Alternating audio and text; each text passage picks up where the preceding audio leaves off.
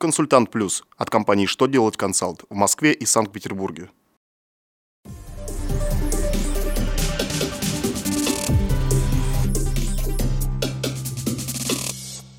Добрый день! Для вас работает служба информации телеканала «Что делать ТВ» в студии Кристина Альшевская. Сегодня в выпуске вы узнаете Может ли налоговая инспекция повторно истребовать документы, представленные в рамках встречной проверки – что правительство решило делать после проведения эксперимента с использованием ККТ с функцией передачи сведений онлайн? Насколько больше придется платить за просроченную коммуналку? Итак, о самом главном по порядку. Многие налогоплательщики сталкиваются с ситуацией, когда налоговые органы в рамках встречных проверок запрашивают у них несколько раз одни и те же документы. Правомерно ли это? Налоговая служба разъяснила, что ограничение на повторное истребование документов установлено статьей 93 Налогового кодекса Российской Федерации.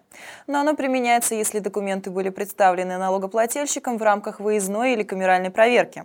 Действующим законодательством о налогах и сборах не установлено ограничение на повторные истребования у проверяемого лица документов, ранее представленных в рамках запроса по конкретной сделке вне рамок проведения налоговых проверок.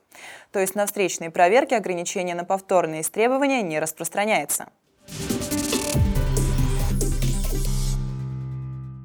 Эксперимент с использованием контрольно-кассовой техники с функцией передачи сведений онлайн продлен еще на год до конца 2016 года.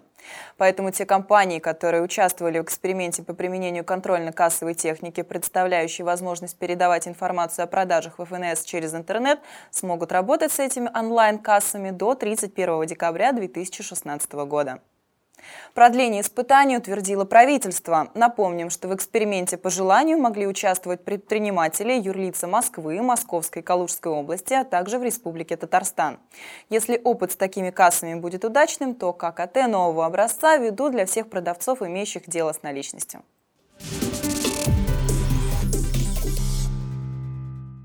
Пени на сумму просроченных коммунальных платежей будут начислять по прогрессивной шкале.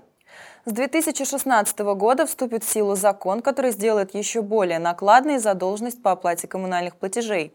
Пени в том размере, который применяется сейчас, 1 трехсотая ставки рефинансирования Банка России, нужно будет уплачивать с 31 дня образования долга по 90 день за каждый день просрочки. А когда пойдет 91 день, будет действовать уже новая схема наказания неплательщиков. Тогда пени будут начисляться из расчета 1 130 ставки рефинансирования. Изменения коснутся и задержек в оплате управляющими компаниями. На этом у меня вся информация. Благодарю вас за внимание и до новых встреч.